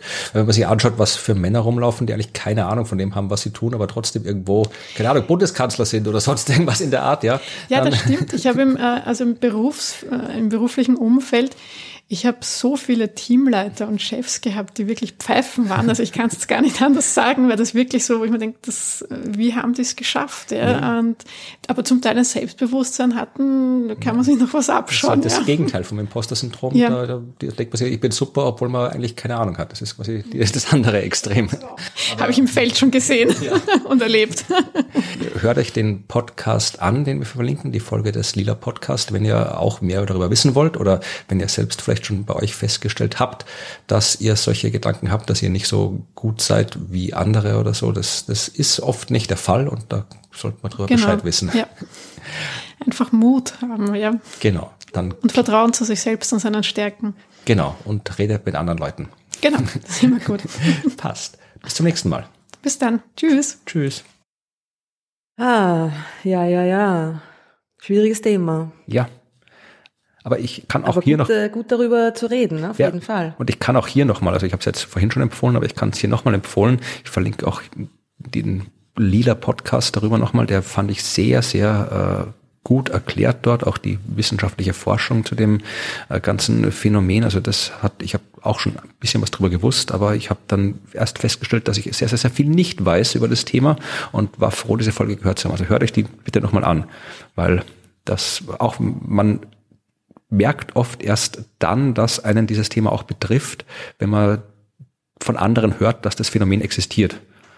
Ja, genau. Und dann denkt man sich plötzlich, aha, verstehe, das ist etwas, was andere Leute auch haben und was es gibt. Und in Wirklichkeit ist das ja etwas, was die meisten Leute haben. Ja, eh. Also laut Statistik ist es irgendwie ein bisschen mehr als die Hälfte der Leute, die das betrifft oder die dieses Gefühl gut kennen. Und was mit der anderen mageren Hälfte schiefläuft, weiß ich auch nicht. Also ich würde sagen, das ist eher das, ähm, die, die, das psychologische Problem oder Problem, die, die Condition ist eher das, dass man das nicht hat, ne? dass sich das nie fragt. Und es geht jetzt nicht so sehr darum, dass man sich fragt, äh, oder dass man sich denkt, ich weiß da was nicht oder so. Ne? Und manchmal ist es ja auch wirklich so, dass man Dinge nicht weiß, weil man von einem Gebiet keine Ahnung hat und dass man sich da fehl am Platz vorkommt, quasi zu Recht. Aber problematisch wird es natürlich dann, wenn man sich wo fehl am Platz kommt, wo man fehl am Platz vorkommt, wo man sehr wohl hingehört. Ja, und dass man dann trotzdem dieses Gefühl hat und dass es persistent ist, ja, dass es, äh, dass es einen verfolgt und begleitet ja. über verschiedenste Bereiche seines Lebens hinweg und dass man sehr oft dann das Gefühl hat, ähm, ich gehöre da nicht hin und irgendwann muss doch da jetzt jemand draufkommen, dass ich da überhaupt nicht hingehöre.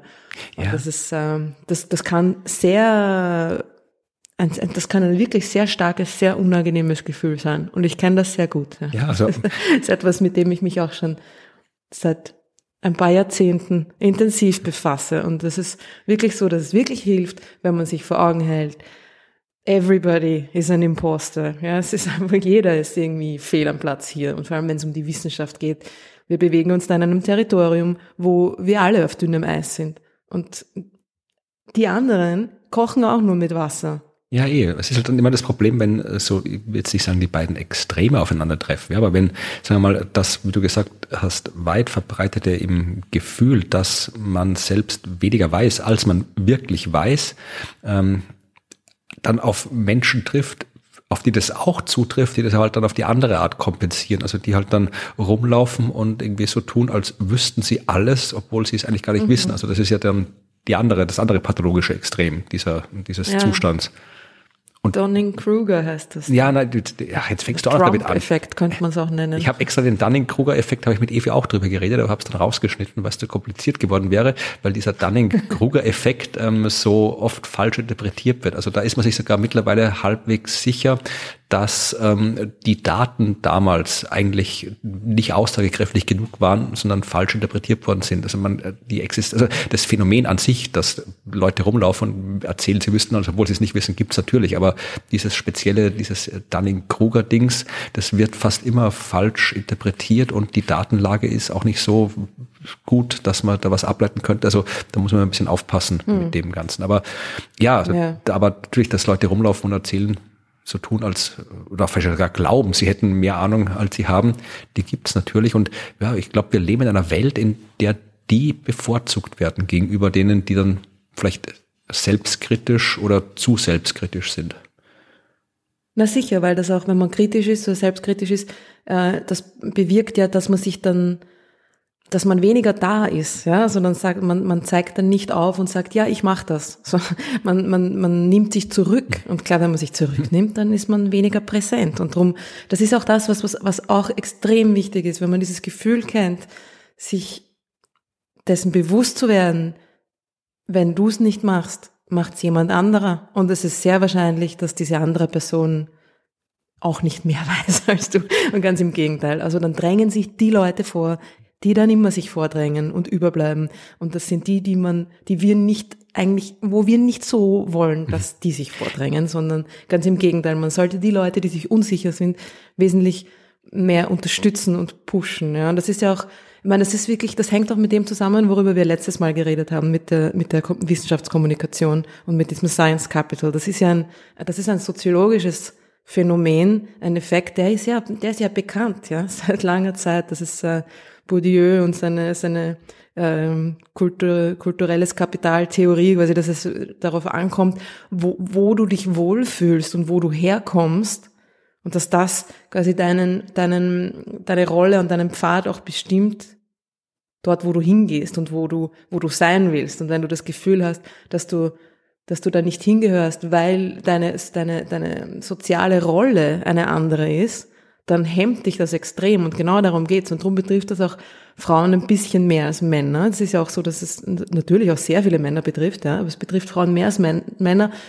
weil es da um Rollen geht, die quasi in, in der Öffentlichkeit stehen zum Beispiel, ja.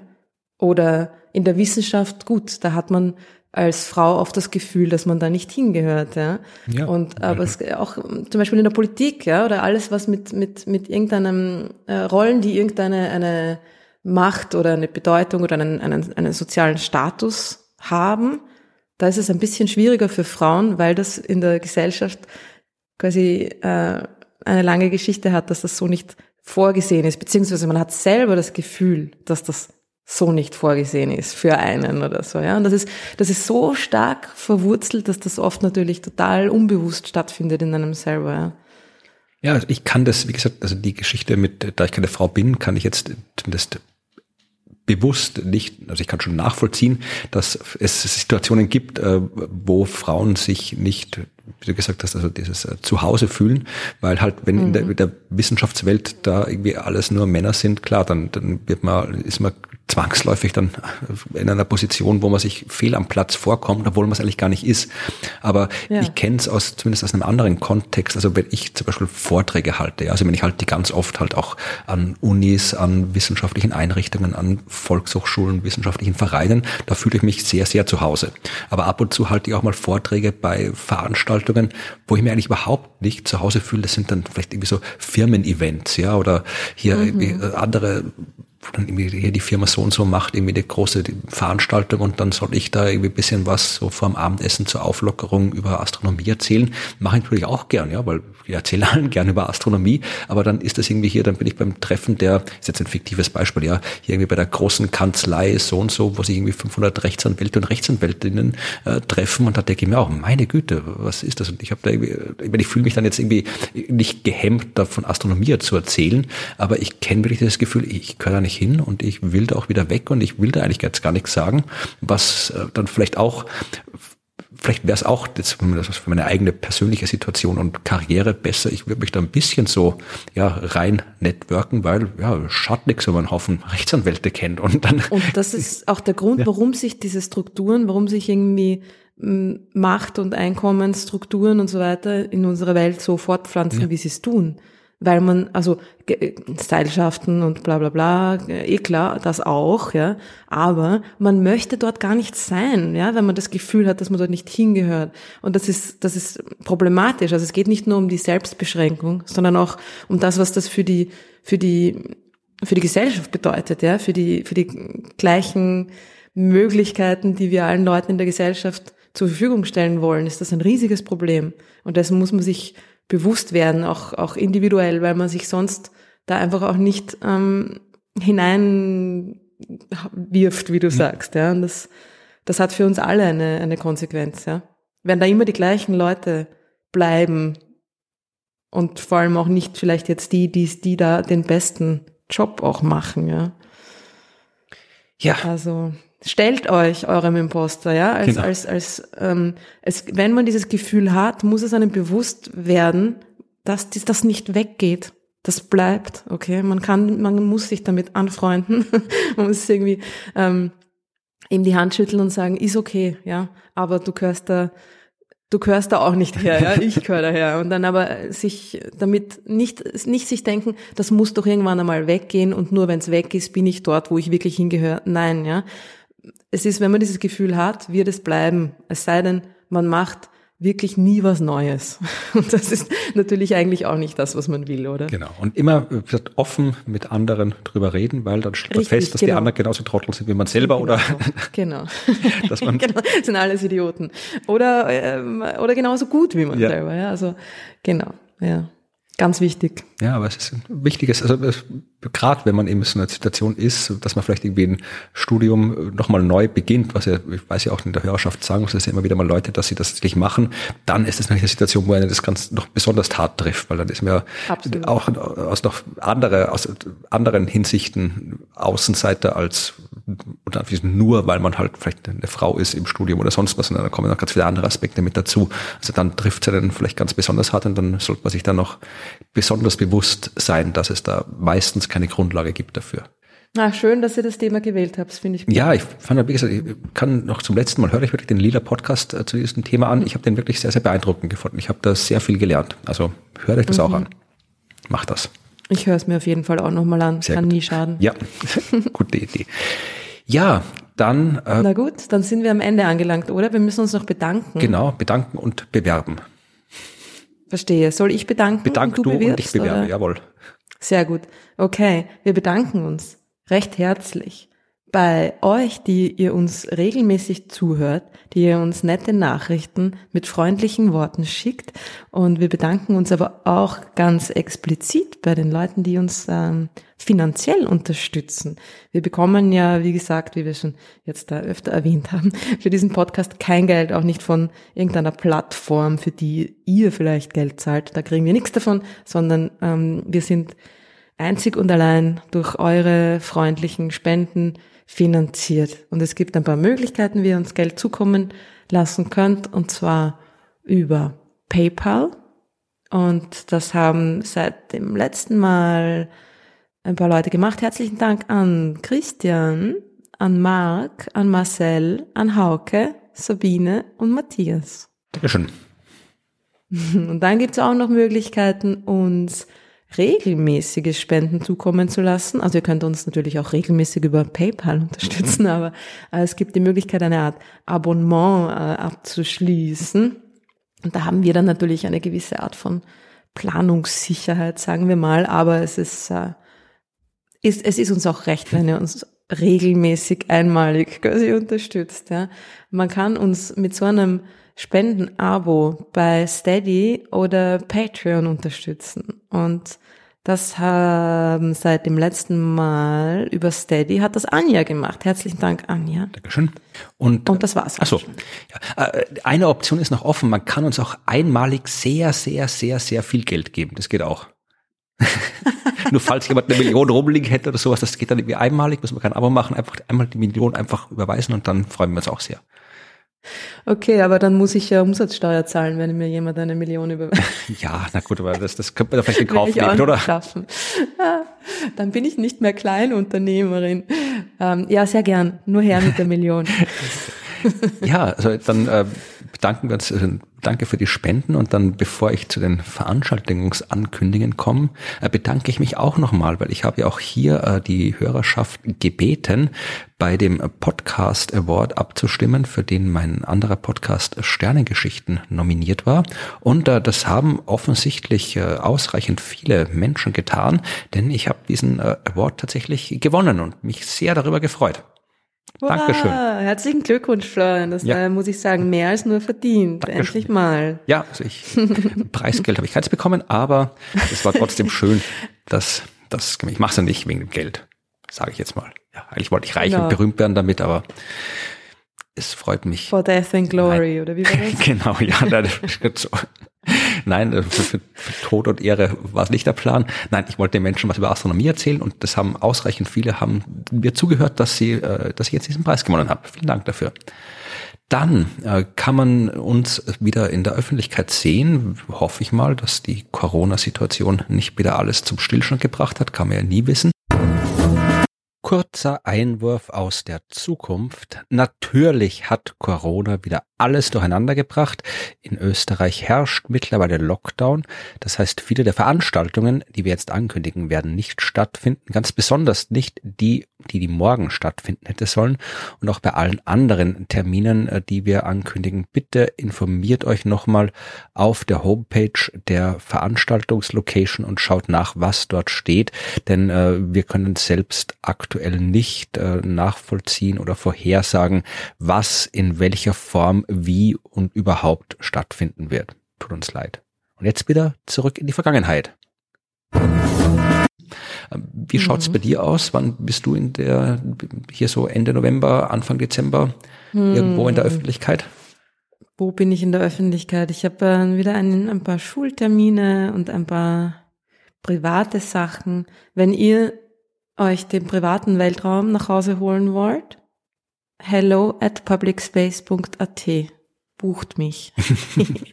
ähm, genau. Äh, ich werde dann auch noch so mh, mm, ein paar Mal so im Radio und so weiter zu hören sein in der nächsten Zeit.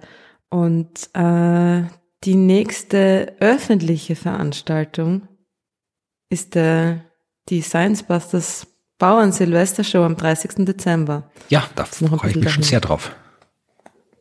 Schon gespannt was dann passiert.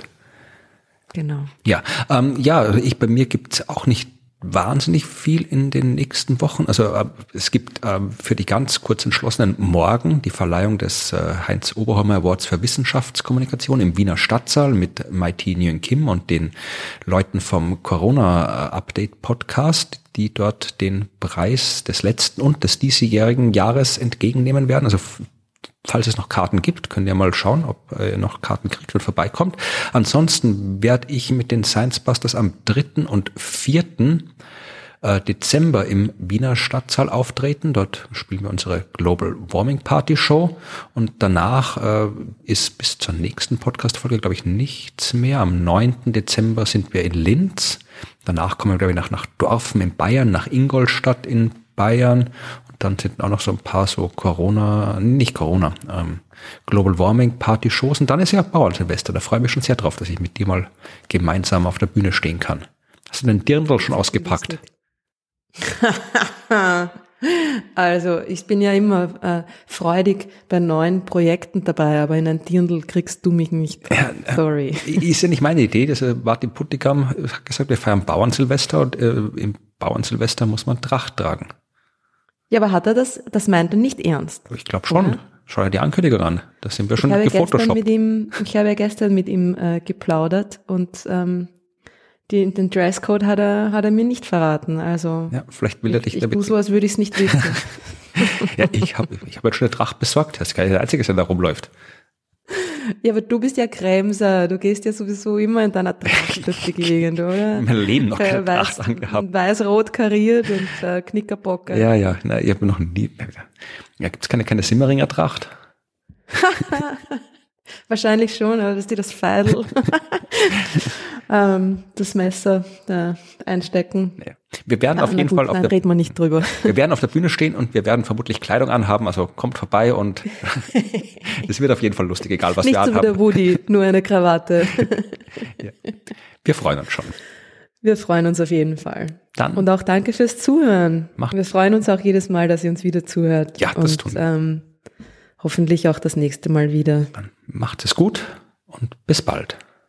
Bis dann.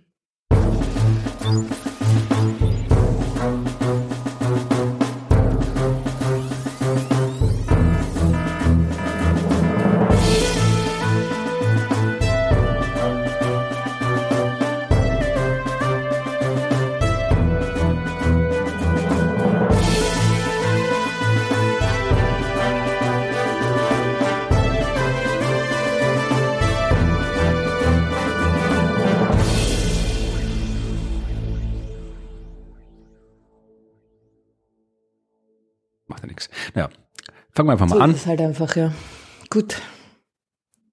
Okay. Dung, dung, dung, dung, dung, dung, dung, dung, dung, dung, dung, dung, dung, dung, dung. Du kannst mir da keine Dunk machen, weil das, das, das redest, kriege ich das wieder nicht raus aus dem, aus dem Schnitt.